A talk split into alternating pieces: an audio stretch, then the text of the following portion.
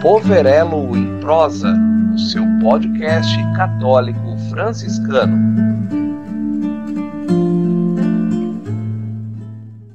Olá, queridos irmãos e irmãs.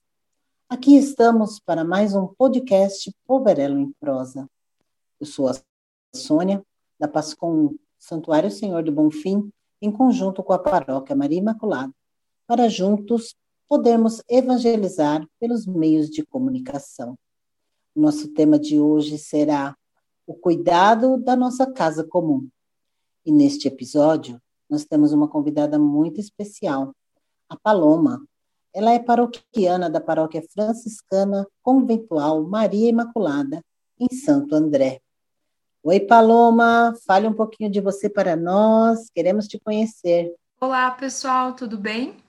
É, bom, eu sou a Paloma Capiscriano Pinheiro, eu tenho 25 anos, é, sou engenheira ambiental e urbana, formada pela Universidade Federal do ABC.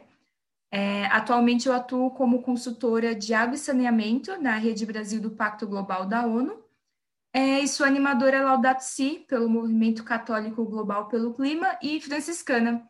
É, estou muito feliz em estar aqui com vocês. Obrigada pelo convite. Ok, bem-vinda.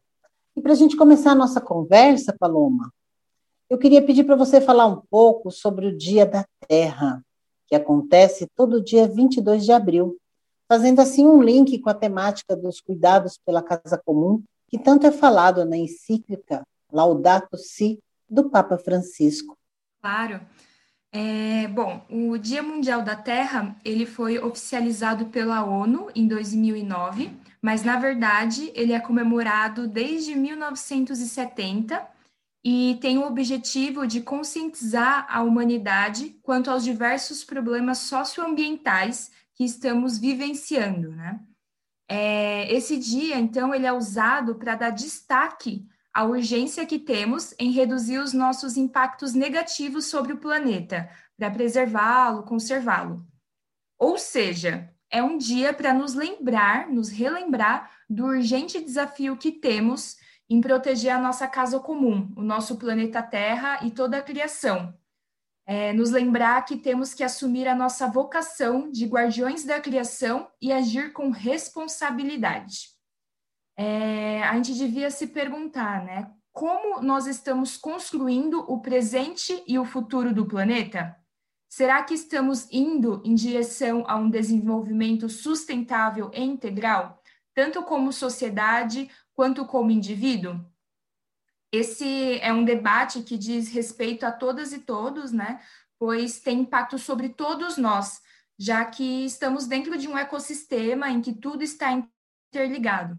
É, vivemos em uma casa comum e precisamos então fortalecer a fraternidade humana, pois só assim nós conseguiremos vencer a crise ecológica que ameaça toda a humanidade. Nossa, temos aí muitas coisas, não, Saloma? Eu gostaria de continuar nesse mesmo assunto. Que crise é essa que nós estamos vivendo? O que está acontecendo com a nossa casa comum? É, bom, nós estamos vivendo uma crise ecológica que é originada da crise ética, cultural e espiritual da modernidade, que, como muito bem diz o nosso Papa na, no parágrafo 119 da Laudato Si, né, eu deixei separado aqui, é, ele diz assim: não podemos iludir-nos de sanar a nossa relação com a natureza e o meio ambiente sem curar todas as relações humanas fundamentais. Pensando de forma prática, né, basicamente, nós estamos vivenciando uma mudança no clima drástica, né, com consequências na economia, no meio ambiente, na sociedade. É, por sorte, nós podemos contar com as bases científicas que nos orientam para que possamos ser mais assertivos na resposta à mudança do clima, né, a ameaça da mudança do clima, caminhando então para o desenvolvimento sustentável. É, o relatório especial do IPCC, que é o painel intergovernamental sobre mudanças climáticas, traz os impactos do aquecimento global de 1,5 graus Celsius acima dos níveis pré-industriais e as emissões de gases de efeito estufa, né? É, mas você deve estar pensando, né? Ah, mas um grau e meio de aumento da temperatura da Terra, ah, isso daí não muda nada, né? Tipo, é, é pouco, né? Enfim, né? Quando a gente está aqui no, em um dia de calor, se está, sei lá, é, 26 graus, 27 graus, parece que é a mesma coisa, né? Tanto faz, né? Mas eu digo que muda sim, né? Porque na verdade essa conta, né, é uma média da temperatura de toda a superfície da Terra, né? E aí, né, trazendo uma, uma comparação assim para ficar mais claro, né? Pensa assim, que a temperatura do nosso corpo humano é 36 graus Celsius, mais ou menos, certo? É, se aumenta um grau e meio, ou seja, se chegamos a 37 graus e meios, e meio, né? É, a gente já entra em um estado febril, o corpo já se sente todo estranho, né? É, e com o nosso planeta acontece algo semelhante, né? né? Só para fazer uma, uma comparação assim, para ficar um pouco mais, mais fácil de entender, né? Enfim, é, a edição de outubro de 2018 do relatório do IPCC ele traz algumas conclusões importantes que eu queria destacar aqui com vocês. Né? É, a primeira é que é inquestionável a influência humana nas mudanças climáticas. A atividade humana ela aumenta a concentração dos gases de efeito estufa na atmosfera, como o dióxido de carbono, o metano, o óxido nitroso, né, causando aquecimento global, que é tanto falado, né? É, eu queria destacar aqui que a mudança climática ela pode ser causada por processos naturais, que realmente no passado houve variações importantes no clima, como por exemplo os períodos glaciais, né? Mas a mudança recente que nós temos observado no clima tem causa nas atividades humanas, né? É, essa então é uma importante conclusão que esse relatório traz, né? Se as emissões e aí ele ainda traz que, se as emissões continuarem dentro das tendências atuais, o aquecimento pode chegar a 4,8 graus Celsius até 2100, ou seja, daqui é, 80 anos mais ou menos, né? É, e por consequência, é provável que ocorram ondas de calor extremo mais frequentes e mais longas, chuvas torrenciais que devem se tornar mais intensas e mais frequentes, né? É, isso, né, a, a, um longo prazo, entre aspas, né, é longo, mas ao mesmo tempo é curto, né, é, mas hoje em dia a gente já vê isso, aqui em Santo André vive tendo um monte de enchente, enfim, coisas que às vezes a gente, que a gente não via, a gente não via antes, é, ou verões muito mais quentes, né, ou invernos pouco, menos frios, né, enfim, é, são coisas que a gente já está sofrendo um pouquinho agora, mas que em um futuro futuro é possível que a gente sofra de forma mais intensa. É, o segundo ponto que eu queria trazer aqui é que o relatório traz provas de que desde 1950 há um processo intenso de aquecimento global e que as três últimas décadas foram as mais quentes desde 1850. Então, né, o discurso, né, ele não é pautado apenas pelas projeções matemáticas, mas também, mas também por dados de medidas reais de temperatura da superfície da Terra, indicando que há mesmo uma mudança é, no clima, né? E, além disso, há estudos dizendo que as projeções matemáticas que foram feitas há décadas atrás, né, com o aumento da temperatura média da superfície da Terra, estão se concretizando hoje, né? Então, pode-se pode dizer que os modelos, eles estavam mal eles não estavam né, mal dimensionados antes, né? E que os novos modelos que estão surgindo hoje, né, na atualidade, ele, é, considerando né, o avanço metodológico, ter mais informações, mais dados, mais precisos, enfim, eles podem é, estar sendo mais certeiros nas projeções futuras também, né? Pra, como uma projeção aí que eu falei, foi a de 2100, né? Enfim. É, e o terceiro ponto que eu queria trazer aqui é que as mudanças climáticas elas agravarão os riscos para a vida do planeta. E esses riscos se distribuem de maneira desigual e são maiores para as comunidades menos favorecidas, né? É, e bom, como, como eu disse antes, as mudanças climáticas elas têm consequências, impactos que já são vivenciados hoje.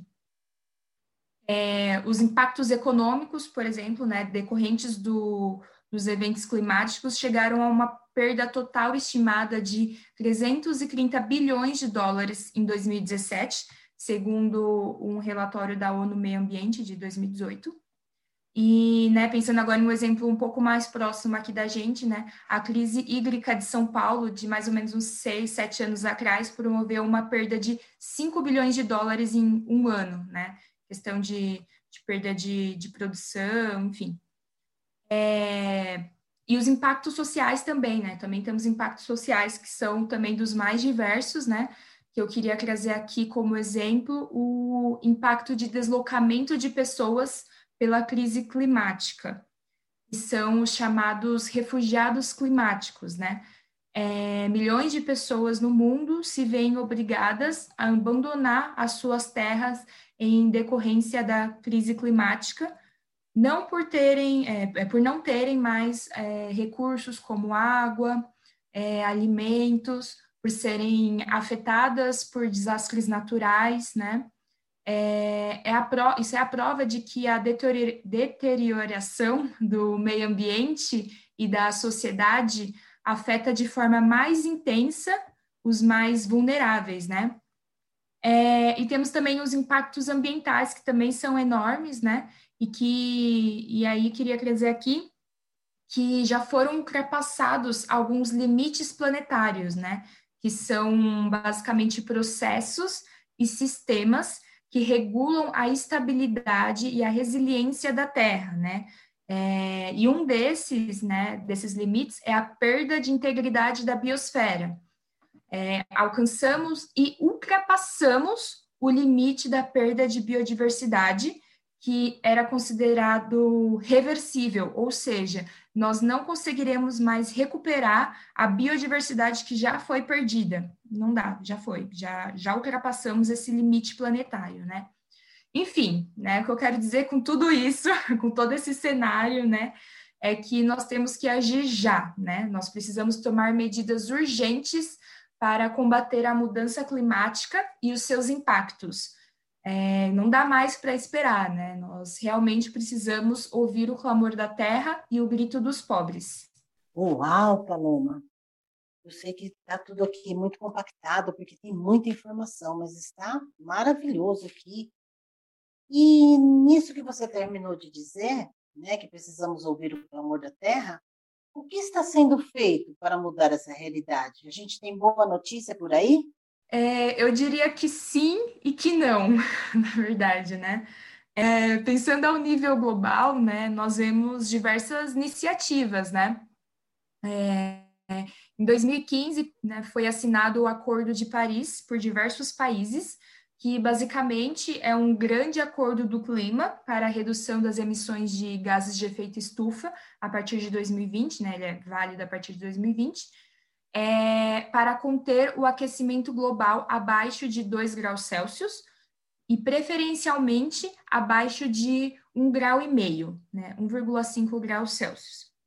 Assim, as nações se comprometeram a estabelecer metas ambiciosas e a desenvolver planos efetivos de mitigação e adaptação ao aquecimento global.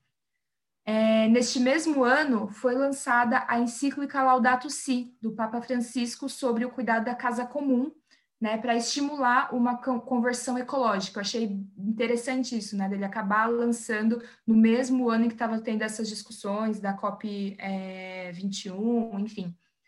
É, e também, neste mesmo ano, foram publicados os Objetivos do Desenvolvimento Sustentável, estabelecidos pela ONU, é, que também são chamados de ODS, né, Objetivos do Desenvolvimento Sustentável. E como o nome diz, é, são 17 objetivos globais para alcançar o desenvolvimento sustentável, que fazem parte da Agenda 2030, né, estabelecendo metas para temas como fome, pobreza, saúde, é, igualdade de gênero, água potável e saneamento, energia, cidades sustentáveis, ação climática, justiça social, educação, enfim. É, e esses, esses são alguns exemplos, né, para dizer que o mundo ele está buscando novos caminhos, né? Ele está buscando soluções em diversas áreas do conhecimento, né? Na tecnologia, na engenharia, na área de justiça social, na teologia, né? É, mas agora, pensando a um nível nacional, pensando no nosso país, é, nós nos deparamos com o cenário atual de devastação das nossas florestas. É, a Amazônia, o Cerrado, o Pantanal, eles estão sendo consumidos pelo fogo, pelo desmatamento legal e ilegal, que é crime, na verdade, né? É crime. É, nós estamos indo na contramão do que conquistamos com políticas anteriores às do atual governo, né? É, que provaram que é possível sim conter o desmatamento. Né? Então, aqui um, um ponto bem positivo, né? É, em 10 anos, tínhamos reduzido o, desmata, o desmatamento do Brasil em 83%, evitando as emissões de carbono para a atmosfera, ou seja, é, exercendo um papel estratégico na segurança climática, né, no sentido de ajudar a reduzir o aquecimento global. Mas agora, né, parece que foi tudo por água abaixo, né? É, então, digo que a gente precisa pensar no futuro, precisamos superar o desmatamento e pensar em um plano de desenvolvimento sustentável para o país, é, considerando uma economia de baixo carbono, com soluções permanentes e sustentáveis, né? É, as empresas elas já estão se movimentando rumo aos compromissos de ambição climática, né?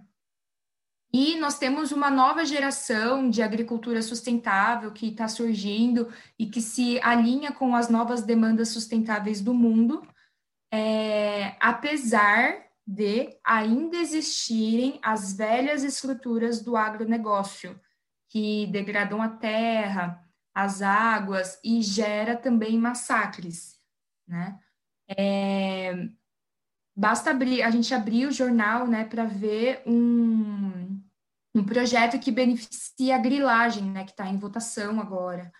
É, para ver também a verba para o meio ambiente que foi reduzida, que foi cortada um dia após a promessa do presidente na cúpula do clima, que aconteceu na semana retrasada, se não me engano, né? É, para ver também né, que metade da população brasileira hoje enfrenta fome e falta de direitos, é, o que é um absurdo, na verdade, isso acontecer no país, que é o maior produtor de alimentos do mundo, né?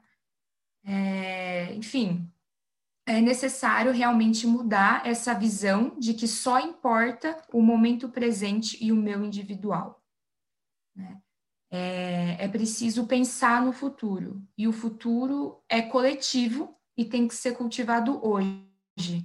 Né? 2030 está aí, os próximos 10 anos, inclusive, eles estão sendo chamados de década da ação, porque precisamos agir já, desde que seja tarde demais. Né? É, os eventos climáticos eles vão ex existir com maior frequência e com maior intensidade e precisamos estar preparados para enfrentá-los.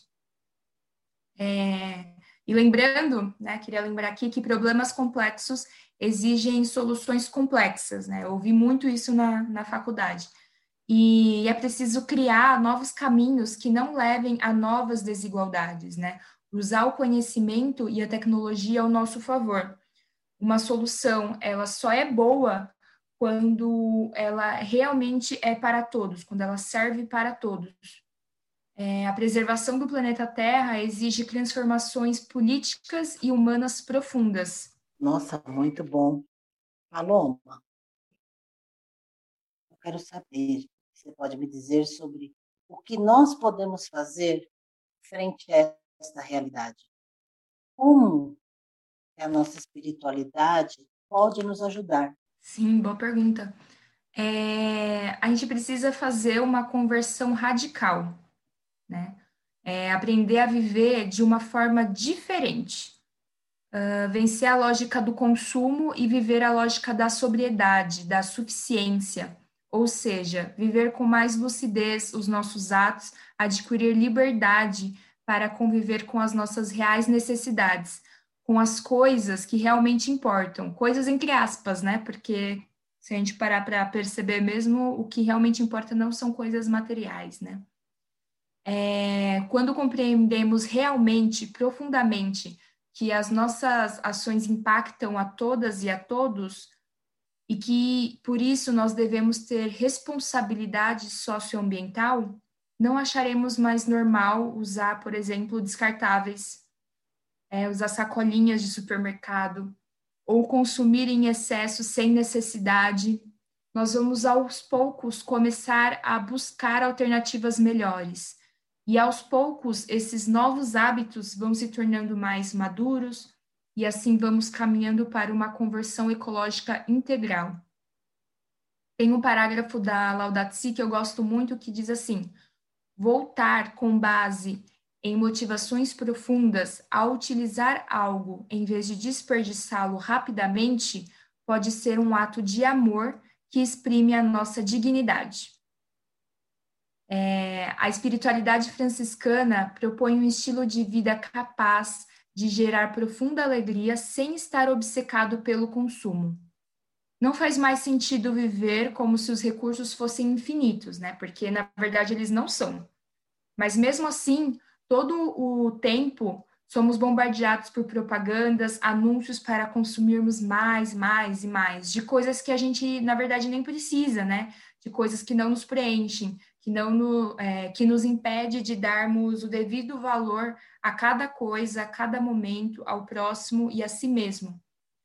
É, precisamos refletir, então, se o consumo que estamos tendo é saudável e consciente, se o meu ato de consumir, que também é um ato político, né, é, traz vida e alegrias, ou se apenas me afastam do meu ser, é, do valor da pessoa humana. Somente com novos hábitos nós conseguiremos então sair dessa crise cultural e ecológica que estamos vivendo.